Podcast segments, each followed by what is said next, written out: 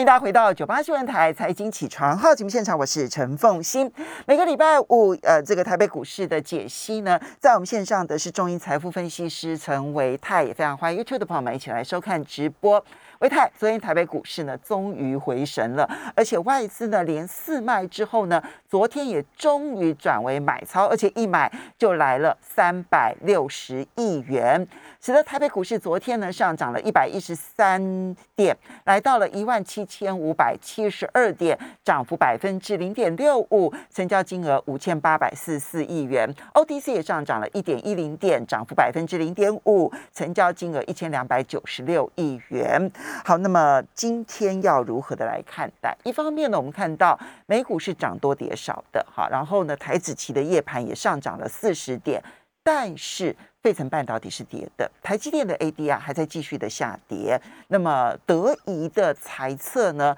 似乎对于第三季呢的旺季反而相对保守，对于台北股市未来的走势会产生什么样的影响？嗯，好的。父亲早安，大家早安。好，我们看到最近的一个台北股市，呃，严格讲起来，应该是属于高档的一个震荡，哦，还没有说呃明显的一个转空。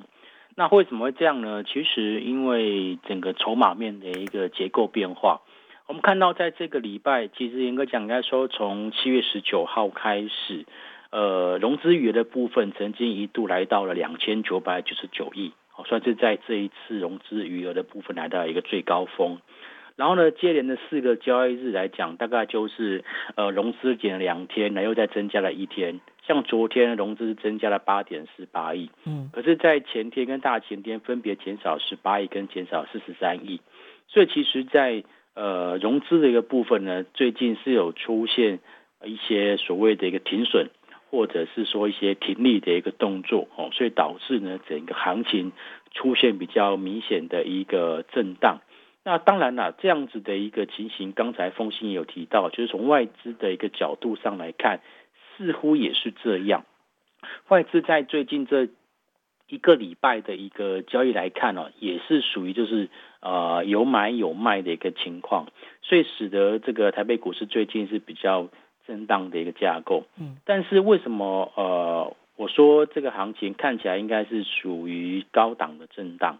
然后呢，呃，而不是所谓的一个拉回或者是修正了。原因主要是因为我们从盘面上面看到，说实在话，除了航运股之外，没有特别的空方主流，没有特别的空方类股。航运股的部分，其实就除了货柜三雄有在修正之外，其他的散装航运的部分，其实我个人认为表现的还好，并没有说就是整个呃转弱到非常的夸张的一个情况。毕竟航运族群其实是在前一个波动当中市场上面的一个人气类股嘛。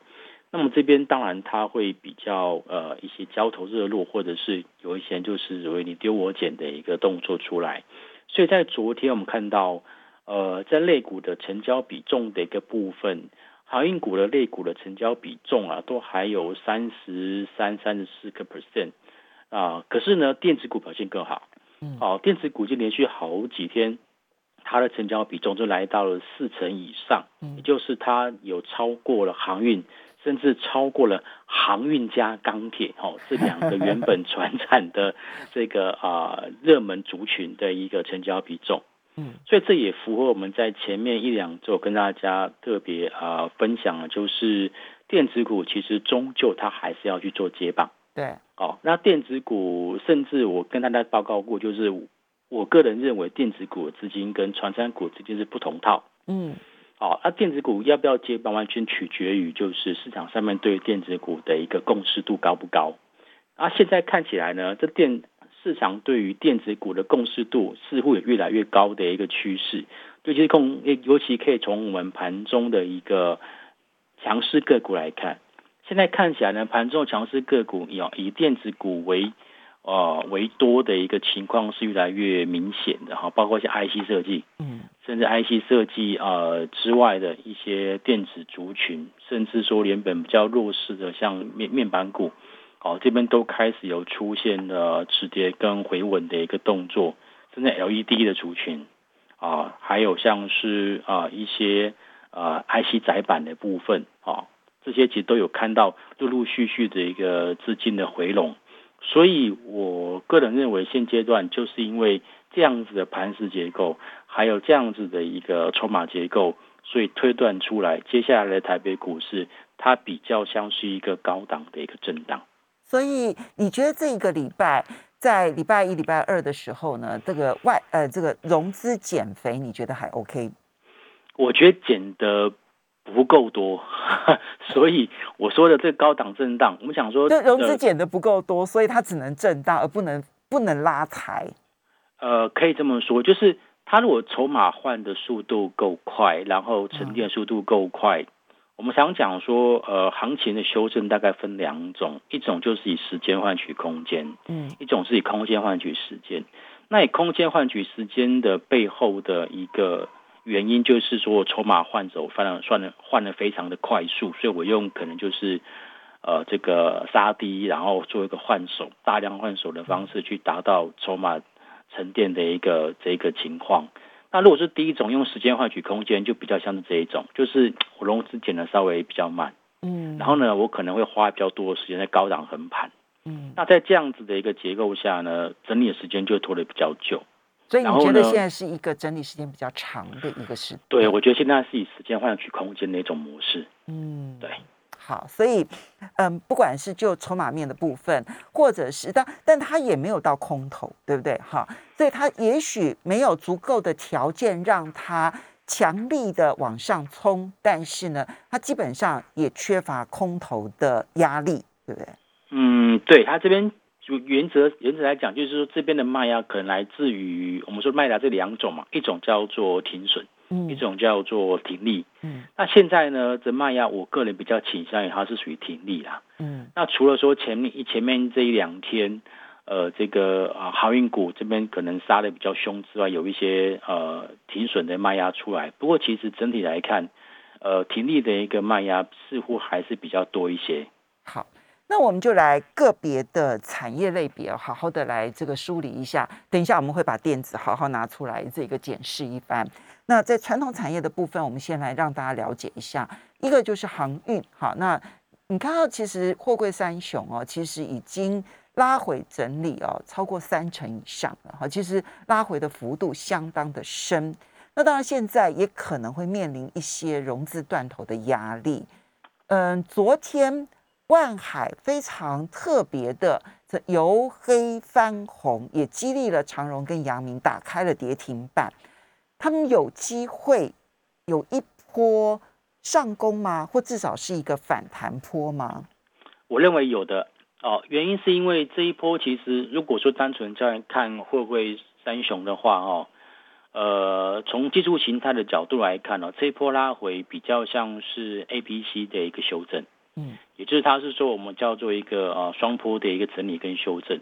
而双坡整理跟修正呢，到昨天为止啊，货柜三雄它非常非常接近到了季线方面的一个支撑区，嗯，所以或许这个也是在昨天，如果说以万海来看的话，也为什么它在昨天是在尾盘的时候呢，出现快速的一个拉高，甚至拉到。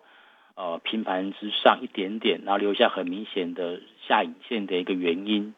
哦，那除了望海之外，当然啦，其实包括阳明跟长隆也是有类似这种情况。不过在昨天，他们这两档个股并没有拉的非常非常的一个明显。嗯，但是在今天，我个人认为，假设哦，假设望海能这边带头再往上去做开高，嗯，那势必会带。阳明跟昌隆出现这个止跌跟反弹的一个条件。那除了这两档个股之外，像是二六三六的台华，昨天甚至从平盘下一度拉到差一点点接近涨停哦，在接近收盘的时候，那收盘呢是上涨了七点九三 percent。所以从几个呃比较属于人气的一个航运个股来看的话，在这两天的一个盘势的动荡情况之下，已经有人在低档默默去做一个承接，所以不管是今天，但最快就今天，最慢可能下一个礼拜，我们就可以看到以货柜三雄为主的航运股啊会出现止跌跟反弹，但是我必须要讲，就是说这一波他们下下拉回的速度其实蛮快的，哦，一口气就跌破了五日、十日跟二十日均线，所以呢往上去做反弹的过程当中，势必会面临到就是前一波段它股价拉回的时候，有一些急着跳进去做承接的这些人的套牢筹码的解套卖压，嗯，所以反弹是有可能。但是强度的部分，可能还是要再做更进一步的观察。所以，嗯，过去一段期间的航海冲浪，可能不见得能够再复制了，对不对？嗯，对，因为上面已经有出现套牢性的筹码在上面的话，那往上走高的这个速度跟脚步啊，就会比较慢一点点。那其他的船产呢？钢铁为例。哦，如果说以钢铁的话，钢铁其实这一波段，我个人觉得。还算是中规中矩，因为修正幅度也很深了。呃，少部分是，少部分是，但是他们其实说实话，钢铁股进入整理的时间比较早。嗯，它不像呃航运股在六月底七月还又又在往上再再多冲一波。有些钢铁股，呃，我们举个例子来讲，例如说呃钢筋类股好了，丰鑫啊，丰鑫其实在高点在四月中就看得到。嗯，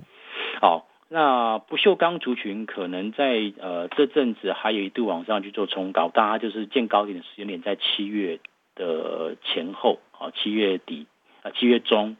跟这个呃这个七月初啊，这边有些是在见高点，所以其实钢铁股它的这个落底的时间、修正时间有早晚的差别，所以如果说要。如果说要去看这个呃呃钢铁股的部分的话，我觉得要去挑，就像刚刚所说的，像调钢类的，嗯，哦，他们比较早进入到整理跟休息的这些的一个族群，可能会比较好。那至于说大家手中可能比较多的是这中钢嘛，嗯，那中钢也是在五月初见高点，那目前看起来其实严格讲起来，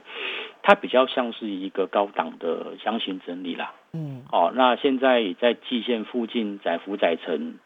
呃，指标的部分也在相对的低位阶。我们稍微休息一下，等一下就来看重头戏的。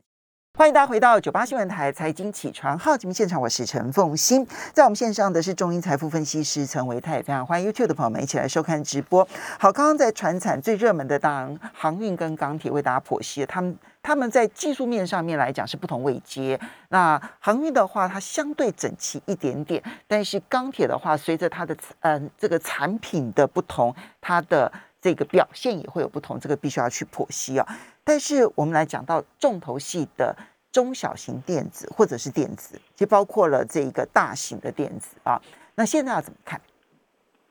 呃，电子股，电子股这边当然，我觉得大家终于又把重新把眼光回到电子股身上。你刚刚提到说，现在共识已经大幅度增加了。对，大幅度增加。那我们看到以外资来讲，好了，外资昨天买超第一名是联电，嗯，买超了十万张。对，我看到也吓一跳。对，这个很少看到外资针对单一档个股，他买了这么多，甚至也超过了台积电。台积电才买一万一千张，不过他至少是转卖为买的。对，哦，所以这个也告诉我们说，这市场上，因为其实有还是有一些投资人，他会看着法人的动态去做他们选股上面的一个考虑。所以当大家看到，哎，这个法人开始纷纷的转到这个呃。电子股之后，他们可能也会去开始去挑选一下，就是哪一些电子股可能会比较有机会。那目前就外资来看，他们现在回补的，就像刚刚凤金有提到了，大型的龙头全指股偏多啦，嗯，包括联电，包括台积电，甚至包括红海，嗯，光是这三档，我相信在在台北股市里面所占的一个全值就非常的高了。然后其他的当然像是新兴店，哦，这个是早之前就有就有在布局的，这些其实都有在回补，可是并没有这么的明显。那但如果说想要外资，当然另外一个就是看到呃富贵三雄啊、长荣啊、新兴跟万海啊、长荣、阳明跟万海，基本上昨天他们也都是在回补，所以这个也是也是呃就是呼应我们刚刚说的，最快今天最晚。我想下个礼拜就可以看到货柜三雄带头，那航运股会出现止跌跟反弹。那中小型电子股当然其实不用，应该还是要看一下这个投信，因为投信他最喜欢操作中小型电子股。对。哦，不过昨天投信买超低迷也是买超在联电身上。对。所以，诶，IC 代工或者是所谓的这个八寸晶圆的这部分的一个产能供不应求，我觉得可能还会持续一段期间。嗯，甚至台积电在这次法说会当中，他们也有讲到，他们可能会扩充，哦，就是八寸晶圆，就是没有那么先进制程，二十八纳米，对，所以就是成熟制程了。对，成熟制程。那我觉得或许也是因为这个原因，诶，导致市场上面前阵子对台积电不是这么的支持。为什么呢？因为你七呃，我们说五纳米跟七纳米跟二十八纳米成熟制程的相比较来看的话，当然，呃，五纳米跟七纳米的毛利率一定比较高。嗯，所以其实当大家在在 argue 就是台积电第二季的毛利率不够好时候，其实我们看到它的产品的营收占比就知道，它其实五纳米跟七纳米并没有拉的非常多。嗯，所以它的毛利率持平，我觉得这个还很正常。好好，那这个电子股的部分，等 IC 代工部大家可以去稍微去留意一下。所以你会觉得联电优于台积电吗？现在目前这个目前这个势头上的确是联电可能会好，但是也不能够说完全不看台积电，因为台积电它它是整个啊半导体里面的重要指标。可是台积电旗下的五三四七世界先进，我觉得大家可以做留意。啊，那其实它是在呃成熟制程里面，呃，我觉得它的本益比不到二十倍，它算是相对。相对比较低的，嗯，哦，而且它又有这个台积电在后面的支持，哦，所以我觉得这个部分大家也不妨可以去留意看看。嗯，那至于中小型股，嗯，投信在最近买的其实很明显就是在 IC 设计啦，对，包括像金豪科，包括像敦泰，哦，这些都是，甚至说像天宇，哈，新唐，哦，智新。好像呃，从类比 IC 开始，然后到 SD 润，然后到其他 MCU 相关，他们几乎全包了。嗯，哦，那这个其实我觉得非常合逻辑，因为我们好已经好几个月都跟大家在分享，就是营收创新高的部分，不管是六月或者是五月，其实基本上 IC 设计都是营收创新高族群里面非常大的一个次族群。对，所以这边其实投信回头去。呃，琢磨在 IC 设计的部分，我觉得非常合理，甚至有可能在财报空窗期，也就是在第二季财报公告之前，我觉得他们的资金可能都不会离开。呃，第二季的财报公布是八月十五号嘛？以前，嗯，原则上就是七月底到八月中这段期间，会是一般我们的公司会比较陆陆续续公告第二季财报的一个时间点。嗯，对，我觉得现在有一些投信大概是。卡位这一段，甚至有些投信，你想嘛，大概都已经估得出来了，因为六月份营收已经出来了嘛。对。所以四五六月份营收出来，毛利假设毛利率假设又跟第一季差不多，嗯，那至少我觉得 EPS 应该可以抓得出来的。嗯。好，这个是在 IC 设计。那另外来讲，在整个啊 PA，就是我们说功率放大器的部分，啊，包括像全新，包括像稳茂这部分，也开始看到法人回头去做买超的一个的一个情形。对。哦，但是它没有 IC 设计这么的明显，然后所以我觉得这个部分大家不够整齐，对，还不够整齐哦，或许是也是说它的营收的成长幅度没有那么好，嗯，没那么突出，所以这边可能法人在选择上来讲，他不会做第一个选择，他可能做第二或第三个选择，嗯，好，那至于说，嗯，之前大家讲的比较多的所谓二级体的部分。对。哦，二级体那因为这次因为车用电子的一个带动，所以很多二级体的公司在最近都有出现呃大涨，都涨很多嘞，都涨很多哦，都涨很多，像什么强茂、哦台办这些都是。嗯，可是就如果说就法人的角度来看，其实最近呃那个以像以强茂来讲好了，在昨天其实法人的买超就有点缩手，投新的部分，但他还是在买，但是没有买的这么夸张的，啊没有买那么夸张。那至于说其他的像台办的部分，已经两三天都没有在动了，嗯，就是说它的买超的部分就没有特别再去做一个加强，所以这部分我个人觉得，如果说之前有上车的投资朋友，不妨你就先续报一下。但如果说是空手的投资人这边，我个人建议是不要太急着去做进场。OK，对，因为上往上涨的一个这个买盘啊，追加买盘似乎现在好像有点观望。嗯，对。好，所以这个部分呢要小心注意，因为今天凌晨有一个消息，你看到费城半导体之所以下跌，就是因为这个消息。德仪哈，德仪其实是在半导体当中呢极为重要的一家公司哈，但是呢这家公司呢，它所公布的财报第二季当然很亮丽，就跟刚刚提到的，我们很多第二季的这个财报都非常的亮丽，但它对第三季，第三季是传统传统的旺季，对不对哈？它反而对第三季相对保守观望，那因为它对 IC 设计其实有很多指标性的意义，这个冲击会影响台北股市吗？我个人认为影响性不会太大。嗯为什么会这么认为呢？因为其实就我们在产业的一个观察来看，呃，德意现在它的订单还是很满呐、嗯。哦，尤其是在呃从 NB 那边来的一些这个订单，因为它因为有几个就是 IC，基本上市场上面大概就是有德仪跟恩智浦在做，那嗯。他们这两家公司好像说好就是就就是不扩产，就是 所以才造成现在的啊、IC 短缺的一个情况。嗯。所以呢，我我倒觉得，嗯，他对第他对第三季看法中性，我觉得这个我可以理解。但是你说看坏或者是影响到台北股市，我觉得这点大概不会这么严重。嗯哦，那所以其实我觉得大家可以不妨看看今天的像日月光，嗯像台积电的这种跟它比较有直接相关的一些公司的一个业的一个股价的表现。嗯那我觉得德意他呃他会提出这样子的一个看法，其实我觉得有一部分其实也是在八寸八寸金有二十八纳米这一部分的一个这个产能的供给，其实是稍微受到一点限制的。嗯好，所以我觉得这个大家中性看待，然后呢不要太不要太悲观。嗯嗯所以先以中性看待，然后看今天的相关类股的表现，对不对？哈，对，好，那呃，刚刚提到的是电子啊，刚刚这样子梳理了一遍之后，接下来我们来看一下金融哈，因为昨天外资买超呢，其实大量的买超金融类股，怎么看？说实话，金融股的股价真的比较低。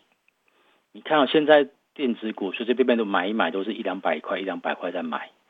电子的金融股大概一二十块、一二十块在买，所以站在整个资金的使用效率上来讲，其实买金融股的一个感觉，好像是呃这个台北股市还在这个一万点上下的这种位阶的感觉，就是没有说涨很多。嗯哦，所以我觉得法人其实也是看好了这一块，就是有在布局这个啊、电子族群。嗯可是电子族群呃在金融族群，可金融族群其实原本的这一波的这个富邦金跟国泰金这边，当然是也在法人的买超之列，可是他们的呃位阶毕竟在相对的一个高档。对啊，哦因为金融类股的指数其实是在今年已经创新高，因为而且是跌创新高了耶。就是今年如果如果你从二月开始的话，金融股那呃我们就金融指数而言，那时候金融指数是一二二一二月，然后昨天其实已经是来到了一六零零了耶。对，好、在这一波高点是嗯一六零零，对，嗯。所以我觉得金融股这一波它慢慢的走，但是它有在走。嗯。那如果说从传产电子跟金融三大类股来看，其实电金金融族群走的相对比较慢，嗯。也涨了涨势也没有这么凌厉然后，嗯。所以我觉得这个确实会有一些资金回头来去布局金融。嗯当然，另外一部分是因为可能呢，金融股它的除息的时间点越来越接近了。嗯然后对于一些呃想要定存的投资人来讲，呃，这个所谓金融股的一个部分，他们就开始去做一个布局。所以这波看到，其实不只是富邦金跟国泰金，像是呃元大金、星光金、台新金这一些的哈、哦，就是比较属于相对中低价位的民营的金控，这边也有再去做一个买超。这些提供给大家参考。